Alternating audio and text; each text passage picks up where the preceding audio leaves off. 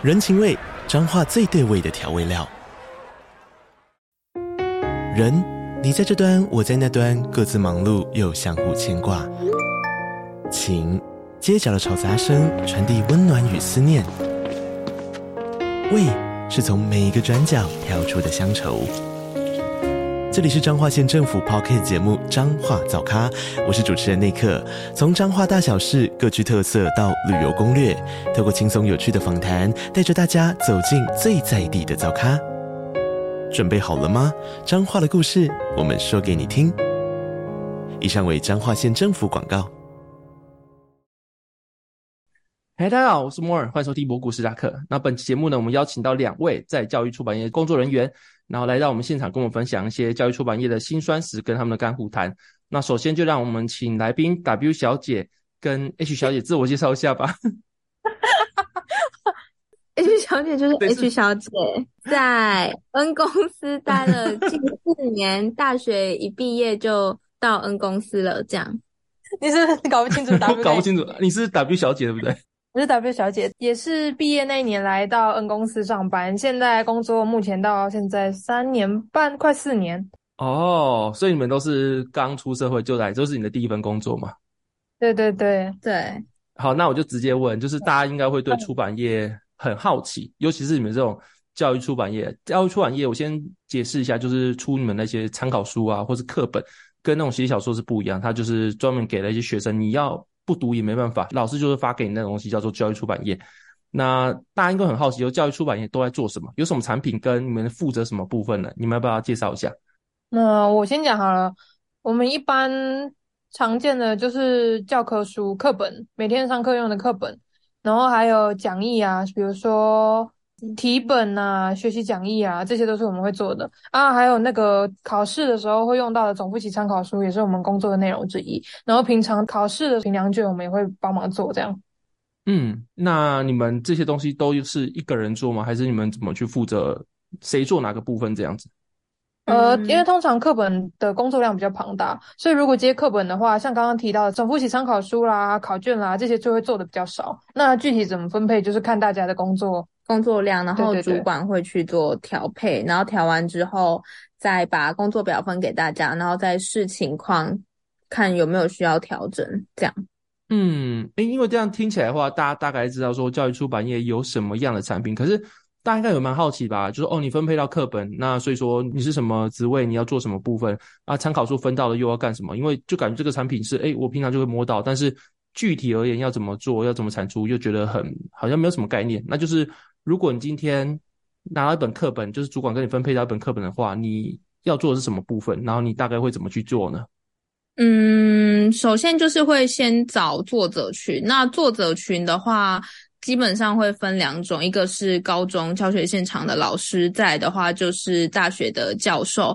那作者群的话，呃，像我们是比较基层的编辑，所以参与讨论的部分会比较少，因为主要会是主管会跟主编，主编就是声望会比较高的教授，然后他们会来决定说，可能哪一个专业领域可以找哪一个学者，或者是哪一间学校的老师来做配合，这样。然后等到名单确定之后呢，我们这边就会开始，比如说我做了哪一本课本，然后我就会，如果是由无到有的话，我们就会针对课纲开始模拟，说可能可以写哪一个方面的。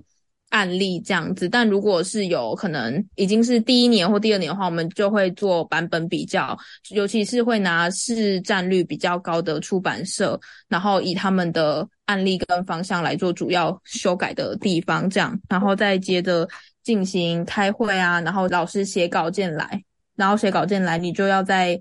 看说有没有哪些地方要加强的？我觉得在这份工作里面，编辑主要的会是除了一般可能论稿子的文字以外，也要去贴合。尤其是有些作者是大学教授的时候，他们写的通常会比较艰涩，或者是会比较多，而且他们交来通常会是纯文字。然后是学生如果没有太多背景知识比较难懂的话，这部分会是编辑主要跟作者沟通，说看有没有办法。比较复杂的部分就不写，或者是用更简易的语词来代替，做一些比较软性的题材啊，还有一些配图什么，会是编辑这边来找。然后再请老师作者说，哎，我这样子找的配图跟配文有没有哪些地方是不 OK 或者是不太正确？所以那些比较属于编栏形式的东西会是编辑来负责，然后作者来审核。嗯，我合作过的老师虽然也都蛮给力的，但是基本上他们都是负责主要负责内文比较多。嗯，那你要解释一下什么是内文，什么是编栏？嗯，内文的话，基本上就是课本老师基本上一定会教的正文的部分。那编栏的话，可能就是你的图几之集，然后你的图说，然后还有各家出版社都会有的一些小故事，故事或者是名词解释，然后那种引人思索的文章，嗯、这种就是属于比较编栏的部分。上课比较急的话，老师可能不一定每个地方都会讲到这样。哦，了解了解。嗯、那我先。整合一下，就是你刚刚讲，就是比如说一本书出来之后，你可能主管他们会去找大学教授，然后来跟大学教授讨论这个新的课纲，就是政府规定要怎么写的方向，要怎么去把它编出来之后，就会找一群老师来写，然后等那个老师写完之后呢，很多很多老师的稿子进来之后，就是编辑负责把每个老师的稿子去做润饰，或者说有没有太难，或者有没有什么可以补充案例的地方。然后主要就是老师写本文，嗯嗯、然后编辑就在旁边加点小的故事啊，像是图说啊之类的。啊，对，了解了解。那你们就是一个编辑，一本课本会配上很多很多老师，对不对？甚至是一本课本会是一个编辑做吗？嗯、呃，基本上一本课本就是一个编辑加上几位 N 个老师，对，N 个老师。嗯，嗯，那老师数量其实不太一定。嗯，嗯，这样你们一个课本从你们说哦，你要做这本课本哦，到最后送出去的话。你们要做多久啊？其实大概我觉得慢的话八到九，慢的话八到九个月哦。对，其实主要也是要看你的国教院那边的审查状况。就教科书的话，它是要送到政府端那边做审查，来看你写的内容有有没有跟政府颁布的课纲有相符合。对，然后这个过程其实蛮长的。对，要看政府那边需要你修改的幅度大小，再去决定说你课本实际运作的。因为他们其实你光比如说你。第一次做完，然后第一次送进去审查，就至少要一个月的时间了，所以它其实是制作时间拉得蛮长的。然后运气比较好的话，可能就是小修、中修，就是你的大架构不变，然后就是变一些文字啊，增减一些案例。但如果你们写的方向可能跟他们预想的落差比较大的话，就会重写，就要花比较多时间再重整、再出发。嗯，哦，那就是我们刚讲的是课本嘛，啊，课本大概八到九个月，那所以所有的产品都那么麻烦吗？还是还有什么？像刚刚讲有什么习作嘛，然后讲义嘛，嗯、或者是总复习啊？那这是课本流程。那如如果说总复习那么厚的话，他也是要去审查吗？还是他的做法跟课本有什么不一样？嗯，其实需要审查的就只有课本教科书这个部分，那其他像一些考卷、复习讲义、题本，甚至是总复习这个部分是不需要审查的，所以制作的状况会顺利一点。通常制作这个部分的话，嗯、先撇开总复习来说，单册的那些讲义呀、啊、考卷这种，它其实都是跟着课本跑的，所以基本上就是会等到课本。通过一次有一定雏形之后，就会开始努力的加工，这样，嗯，嗯，但通常都没有课本那么繁琐了，对，因为就课本就最麻烦，就是它还需要别人的检验，这样，嗯嗯。嗯，所以课本是最麻烦的部分，对，而且课本其实你经过检验，还有作者他们书写过来的正确性。呃，这样几次之后会比较高的。那其他配套辅材、考卷那些大架构上都会是跟着课本的东西去跑，所以相较之下比较不会有需要一直被检视的地方，因为它就等于你有一个 sample 给你看说，说哦哪边的重点啊，或者是哪些的解释是对的，你可以放到你的讲义或考卷当解析用的这样。嗯，了解了解，因为这样的话，嗯、你们的工作内容基本上就是整天都在看字嘛。无论是你是课本，或是习作，或是什么总复习好了，然后课本就算你去送审好了，嗯、然后回来之后，你们也一定要一个字一个字看有没有写错字啊，或者。尤其是你是教育出版业，你的东西正确性很重要。这样的话，你们会不会有其他可以站起来嘛，或者活动活动的感觉？还是你就真的整天都只能够坐在桌子前面看字，然后看一整天？我觉得要看每个公司的轻松度，应该不是每个出版社都。我觉得我们我们公司算是蛮 free 的。你如果累了要去哪里走一走，叫杯饮料，叫个点心，或者你就直接 直接站在你的位置那边做伸懒腰的活动，也是不会怎样的。而且我觉得做课本虽然蛮困难的，挑战蛮高的，但我觉得我其实还是最喜欢做课本，因为你可以在当中看到很多你以前也不太。太了解的事情，不管是新的概念，或者是这层概念底下新的形思，然后这当中我们刚刚有说，呃，因为编辑要自己找一些软性文章啊，或者是一些配图，那在找的过程，你就会接触到很多不一样的东西，文字以外的故事。嗯图片这种，我就觉得蛮酷的。嗯，比起一般讲义啊、考卷这种，对我来说是比较乏味的，因为它就有一个既定模式需要进行的，甚至可能有那种解析跟教用那种 A 版本、B 版本对照，说看看有没有哪一个地方漏字那一种，我就觉得那种工作对我来说比较无聊，嗯、所以课本对我来说会有趣很多。嗯，了解了解。诶，这样的话，我问一下你们的公司啊，是大还小公司？是大家都听得过公司吗？嗯，算蛮大间的，因为其实教科书的公司也没几间了，出教科书哦，所以大家应该自己都知道是哪间，就是 N 牌的公司就对了。但是就 我们就不讲不讲是什么公司，跟我们有代称啊，没人知道我们是谁。反正这样的人很多，所以你们公司有破百人吧？有的，有破百人，反正就是很大的公司，编制蛮大的。对，因为我们、嗯、我们除了像我们编辑以外，还会有印刷人员。然后设计的那种美编人员，然后还会有啦，市场企划啦，然后业务啊，还有比较硬体设施的那一种。硬体设施就是印刷，印刷也有很多种工作，这个部分我们就比较不熟悉。但整个编辑是真的蛮大的，有一点点像一条龙服务吧，我觉得。对啊，可能会有好几个厂啊，台南就有两三个，然后。北部也有之类，就是遍布的，对不对？嗯，那这样的话听起来，你们的工作就是你要说有趣，你还是一直在接触文书嘛？就是你真的比起来，你还是偏你要一直看一些东西。对，那大家会对这边很好奇，就是哎，你现在如果想像一个教育出版业好了，做课本啊，做总复习的编辑，那感觉是很专业的东西。那身为教育出版业的编辑的话，大家会想知道，就是还是比较世俗的东西。哎，那你们收入会是？怎么样嘛？你可以提供到什么样的程度？这个细节，我觉得可能是因为我们是在台南工作吧。我觉得南部的薪水跟北部比，可能因为消费水准有落差，所以薪水也会有落差。然后再加上。我们公司 是这样，其实我觉得产业因为纸质产业嘛，现在一来学生人数也一直减少，然后教科书本来受众就是那样，学生人数就一直减少，所以其实就是成长有限的一种行业了。所以你要说要有很很惊人可观的收入，那是不可能的。嗯嗯嗯，所以就是当然没有办法像一些什么商科这种，或者是那种医科那种高收入，但这个工作就是让你饿不死，也存不到什么买房买车的钱啦。好，那就是很中庸，很中庸。呃、那让听众有个 概念就好，有三十五 K 吗？三十五 K 没有。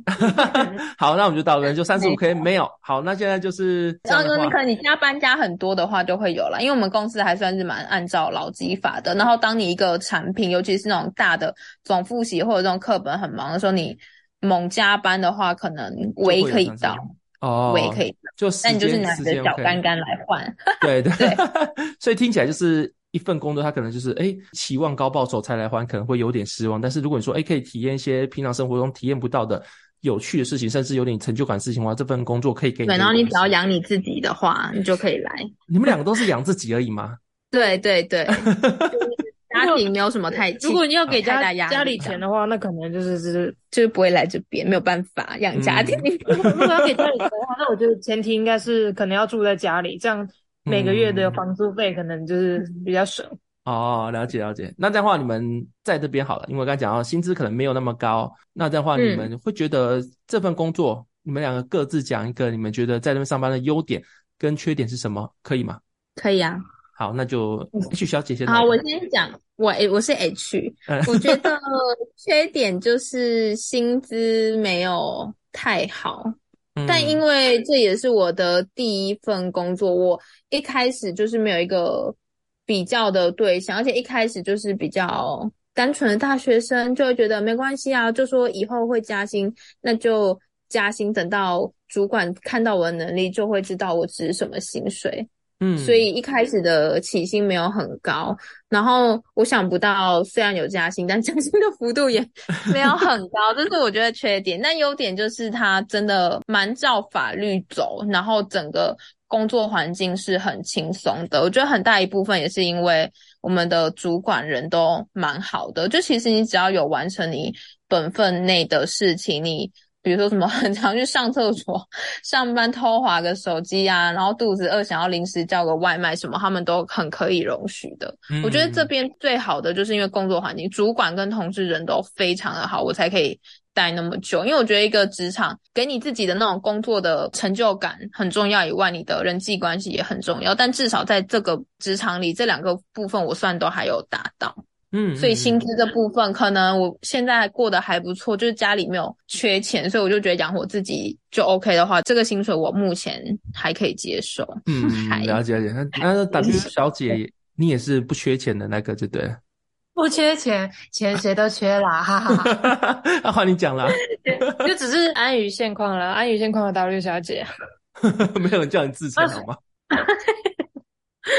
什么？所以现在要讲一优一缺吗？对啊，对啊。其实我觉得这个工作缺就是刚刚 H 有讲的，缺钱啦，钱少，不然就是其实工作环境很理想，嗯。然后再加上我觉得我们的科系其实出来能完全应用到科系相关知识的工作，其实没有不好找。你是什么科系啊？我是历史，念历史。哦，所以你们是做历史的课本跟参考书的课本，还是你们会要做其他科系的，还是就是本科专门做一科的？呃，我我们自己就是做本科而已啦。啊、哦，就不会做其他科的。科就是、对，也没有那个能力。好好好，那你继续好了。那刚讲到哪里去了？嗯就讲到我的科系刚好可以对接到我工作，嗯，而且我就是不想要大学四年念的都白费的感觉。就是出社会之后，很多人都会说啊，历史系出来要干嘛？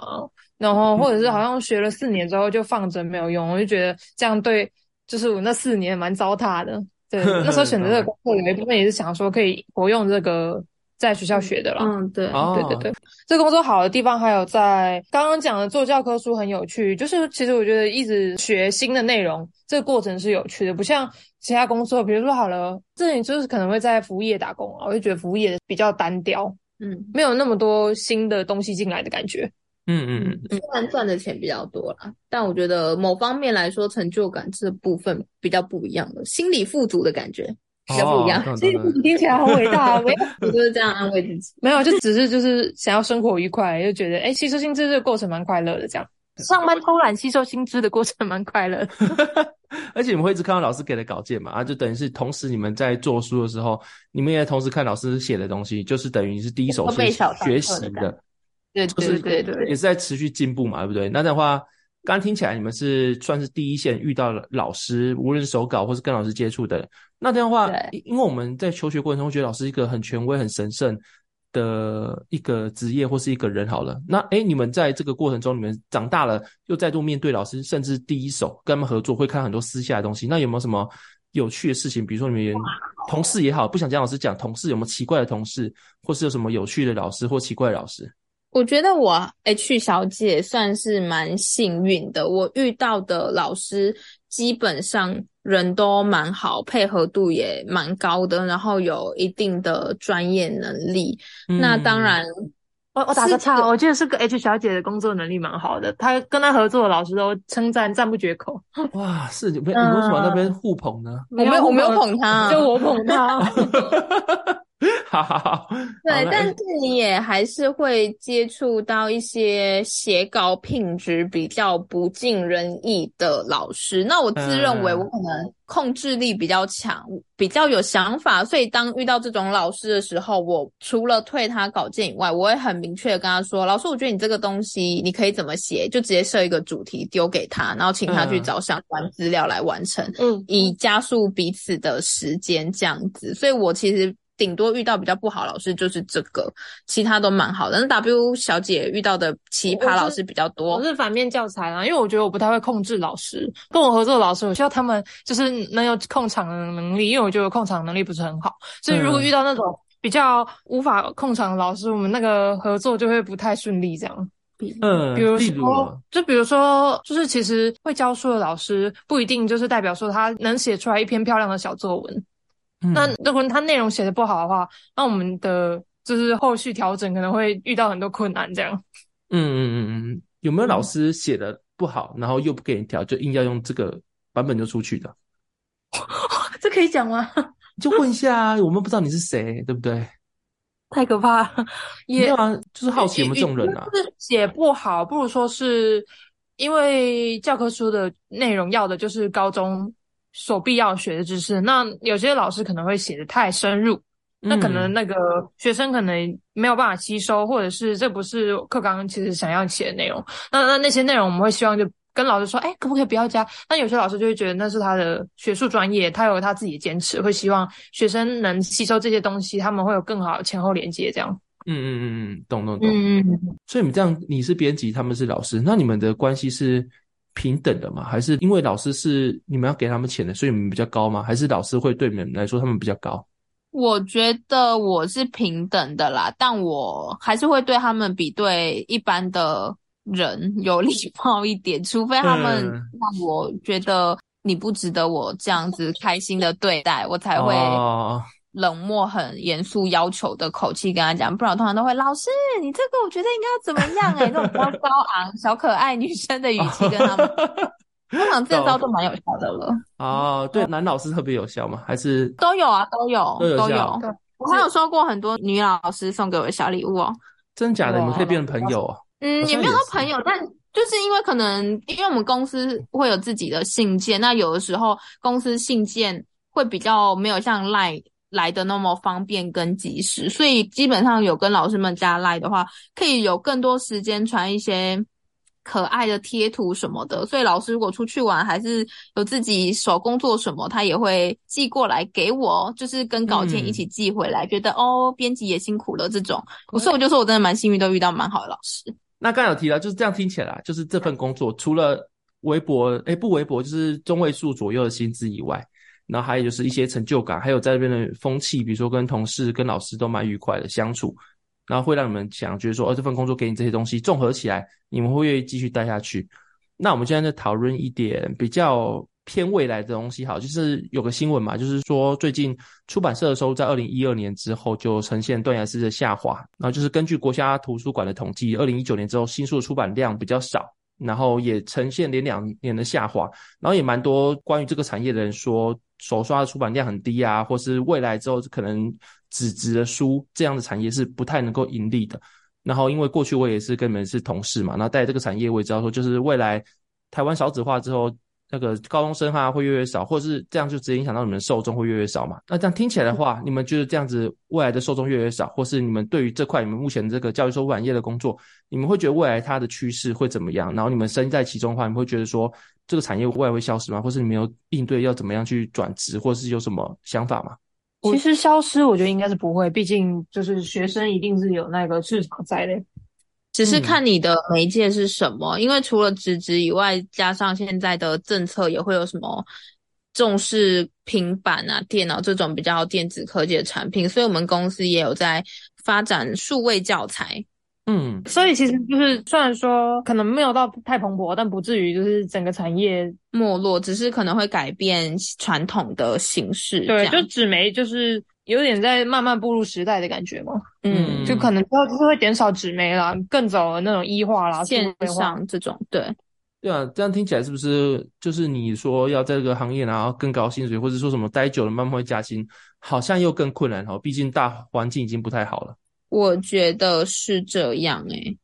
嗯，那这样的话，刚好我们两个都是比较安于现状的人，就会觉得 好像跳脱出舒适圈比较困难。我觉得我们没有离职，主要原因可能是这个。对啊，安逸的人，舒适的感觉就对了。那这样的话，你们平常有在投资吗？嗯嗯、就是如果你们的钱，你们的钱是薪水是付完比如说房租，或者是说你们的吃喝水电之类杂支完之后，还会剩钱可以存的吗？是，会是会可以。那这样的话，其实你们还是可以靠这个工作有在投资，有在投资，有在投资就对了。对，可以存到钱，但是不多啦。就是如果什么要买房啦、买车啦这种，可能要非常辛苦。对，除非你或者是投资能力很厉害。我的投资也是出社会之后，然后听身边的同事在讲。我觉得以我们我周围的同事，我觉得投资的风气算蛮兴盛的，尤其是股票。我觉得有在玩股票的人蛮多的。然后像我的话，我可能比较笨吧，而且又比较懒，我没有办法 自己去做分析干嘛的，我就会听信任的。同事说他有买哪只股票，然后或者是推哪个股票就，就哦好我就买。因为嗯，我算是比较幸运的是，虽然这个薪水没有很多，但我本来家里就有一些钱 在我这边，所以我就有无脑说哦几万块好，那我就偷偷看。然后再加上我好像是去年还是前年的时候开始投资的，所以那个时候好像是整个股市蛮好的时候。然后股市蛮好的时候。就是你投个几万块下去，就会有几千块报酬。我就说哇，好棒哦！那我就开始就乱买，嗯、就是别人介绍的也买，然后我自己以为他会赚的也买，所以我等于花了好几好几十万在里面。然后这阵子不就是开始有点低点了嘛？我就觉得好算了，那我就放在那边吧。所以，但是我至少还是有放的投入的钱是，even 我那些钱可能真的被套牢，也不会影响到我生活的钱。但整体来说，我的投资还是有。赚钱的，了解了解。嗯、我刚才想说，你讲什么、啊？幸好我比较幸运，我还有一点家里还有点钱。我本想说，这个标题像什么小资，什么教科书编辑，感觉那句话之后，这个编辑这个标题就不能下了。那我们可能要有赖 W 小姐多努力一点，让我们的小资的属性回来。对对，有我们的 W 小姐。那 W 小姐你是怎么投资的？投资就是也是出社会前就有听长辈的话，买那个储蓄型的保险。嗯，就是缴，可能一年缴个三万块，然后连续缴个六年这种。你缴完了吗？呃，出社会前的已经缴完了。嗯，然后出社会后有又有被长辈逼着再买这样。这样子你这样还会剩钱吗？因为你这样一年要缴三万，等于一个月也要缴个两千多嘛。三千其实还是会啦，因为长辈那边就是有、嗯、我有做场控这样。什么是场控？什么是场控？场控就是不让他们把那个每年那个定存的不是定存买那个储蓄险的金额调太高。不然我就跟他们说，我可能会缴不出来。那实际上是缴得出来的，啊、我只是不想要花那么多钱在这个上面，这样。等等等，所以是主主要是以储蓄险为主嘛，对不对？呃，其实是以股票为主诶，因为我每个月就是也是无脑买股票，我、嗯、我每个月会固定，因为我们的薪资微薄。嗯，没有是是你没有们那个 H 小姐感觉没有微薄，抱歉，家里有点钱。抱歉，小资代表 W 小姐，对对对对对，会每个月拨个五千块这样。啊，买个五千块就对了。对，除了储蓄险以外，每个月拨五千块。呃，之前是买零零五零，然后后来就是也是会像 H 小姐这样，就是听当个快乐的跟单仔。嗯，但是奉劝大家不要太轻易尝试这种方式。那时候我是抱持着五千块买乐透的心态。我觉得这边后面。后面整个都很母汤，很不能用啊！我就是跟单仔，这是后面全部都变，我在跟单这种感觉，后面整个不太能用。真的假的？就是固定买零零五可以用啊，反正每个人的方法是不一样。我觉得好像最无脑可以买出的那种零零五零零零零八七八以外，买台积电吧，因为我就觉得它跌也跌不到。对，我们主要都是买台股啊。没有，我觉得台积电让我也赚比较多，因为它跌幅蛮多的，嗯、所以其实你在自己可承受的范围内下去投的话，一定会涨到比你买的时候还要高的时候。小资是买不起台积电的好吗？啊，反正你你是小资代表，H 小姐是不同的代表就对了，然后平衡一下。我我知道了，我有一个小资的了，就是我是用我自己的钱，我那时候疫情刚严重的时候，然后到后来有一阵子，好像也是去年。还是什么时候就开始有说要放松那个警戒，嗯，之后我那时候就想说，哇，警戒要开始放了，我就自以为整个环境都会变得比较好，疫情就可以比较好。对，我那时候就抱着疫情财的想法去买好乐迪，哦，结果我一抱就抱了两年，直到前几天才脱手。哎，不是有赚吧？我记得两年它有涨蛮多的啊。对，没有，它是减资之后，对，最近这一个礼拜才涨停。对，我记得涨停了。前两年都是减资之后，所以其实整个还是负的。我记得我那时候买一张是六十二，然后我就买了六万二嘛，然后就这样一直报报报报报报报到它去年九月还十月的时候有减资，嗯，一波，对，然后我就变成八百五十股，哦、但它其实那时候好像每股退的钱也爆干少，所以其实好像就是顶多几百块，然后是到前几天。我好像卖了八十出，所以其实总共算起来，我好像就是多赚了九千多块。因为毕竟我已经抱了它两年了，我原本已经把它放在说看是它先涨还是我先死的那种股票上了。对，我就看到哎有在涨，然后就赶快卖掉。这算小资的，那是我自己的钱。嗯，隔代冲就对了，隔代冲。对，好了，天啊，这样子很歪，完全就听起来就是在这个行业是没办法靠薪水去说你要买房子或买车子，这样听起来对不对？那这样的话，我们如果听到这个频道的大学生或高中生，好，诶，他还是想要进入教育出版业的话，你觉得除了经济学科以外，还要具备什么样的人格特质或是条件，然后再面对这份工作呢？我觉得。你本来就要有那种，他可能会是比较偏一成不变生活的想法在。嗯、如果你是一个追求刺激的人，或者是你时时需要有个新鲜感的话，那这份工作就不太适合你。嗯，对，就是、因为它其实主要还是重复着比较 boring，然后就真的是重复的工作啦。嗯，每一年会做的东西就大概是就是这样一直轮，一直轮，一直轮。对，就，偶尔变一下新的花样，但是换汤不换药。嗯，编辑来讲是这样，但如果是什么业务啦，业务或者什么比较企划类那种，就可能会也有挑战性啊，因为你要跟很多人互动。但是编辑就是你坐在办公室里处理老师的稿件，比较没有太多的变化。嗯，这样我可以解释成这份工作偏无聊或者偏枯燥吗？可以，可以这样解释，不会冒犯到你们。不会，不会，我们自己也是这样觉得。那这样的话，你们就是刚才聊完，你们也知道，就是教育出版业它未来的市场可能萎缩的话，你们有对未来有什么期许吗？就是如果我们能抛开这个很安逸、很舒适的自己的灵魂的话，你们觉得希望自己有什么期许？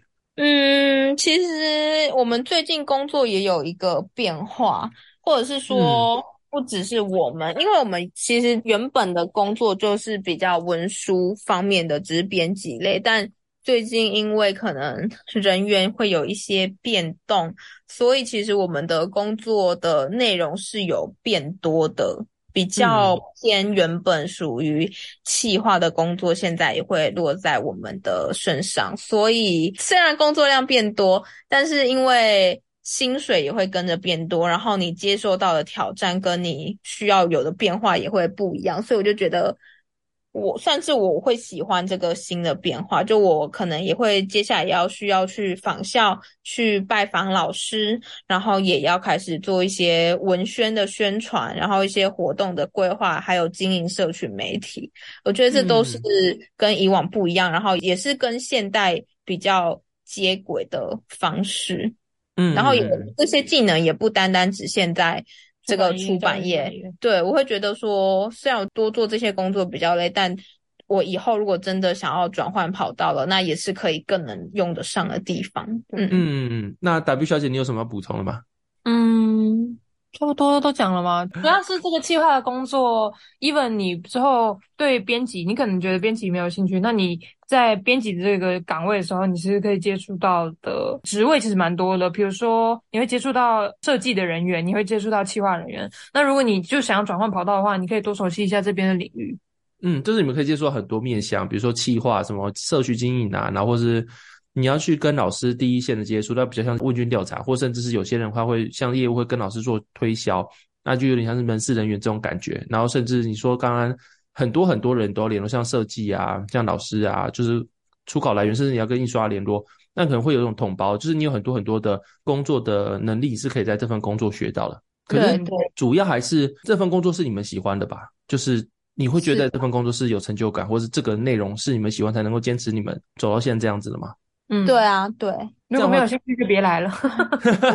主要是要有兴趣的，但是有可能会跟那些现在对教育出版业有一些想象的人想的不一样，所以还是实际上要去试试看嘛。但这就是要有一种自己会偏无聊的心态去做准备就对了。嗯，单调了，就是单调。啊、哦，好好好好，那单调这个比无聊好听多了。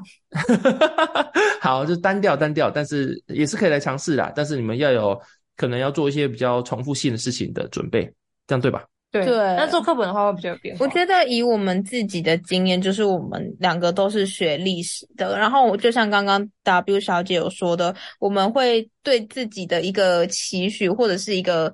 刻板的想法是我们想要出社会从事的工作是跟你四年所学相关的，但我们又希望不会是薪水太低，然后想要有一点点体面的话，我觉得这种文科的出路比较有限。基本上你就是继续高升，当个研究生，或者是去考老师，这是比较传统，就是我们现在同学基本上会走的路。那我们就是来到了这个教科书的出版业。那刚刚有说我们的薪水其实没有到非常的。理想，所以出社会这近四年，我们一直有在一个理想跟面包中去做取舍，或者是挣扎。那其实我就觉得，每次这种感慨自己赚不多的时候，又会发生一些事情，然后让我们找到一开始想要踏入出版社的初衷。嗯，有这么快吗？有啊，就是比如说，就去年吧，我们一个大学的。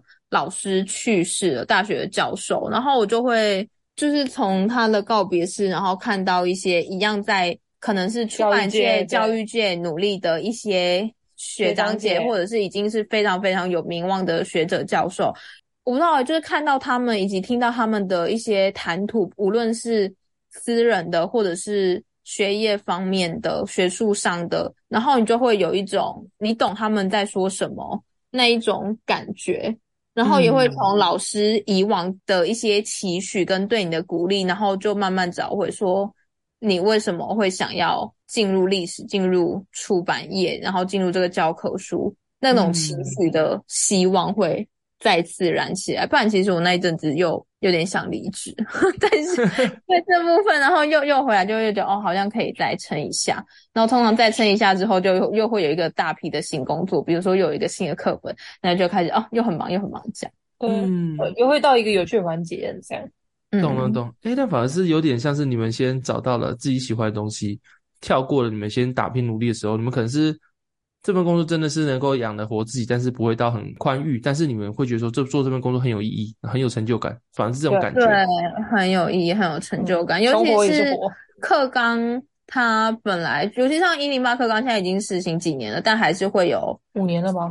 争议的声音，或者是课纲这种东西，多多少少还是会因为政治因素而有一点变化，或有一点声音出来。嗯所以，我就会觉得，每当这种时候，都会想要 就在批评一零八课纲，然后就在那边说什么现在课纲乱改，然后乱教什么的，我就会觉得，到底是课纲真的乱改乱教？那他们有没有真的去看过课纲的东西，嗯、或者是课纲本来推动的一些原因，而不是为了某些政治人物、政党色彩的理念而推行而已？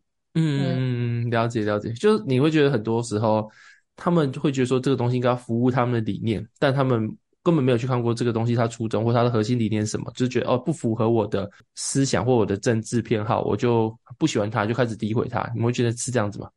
对，而且我觉得蛮有意义的是，因为毕竟我们也有年纪了，所以你其实你。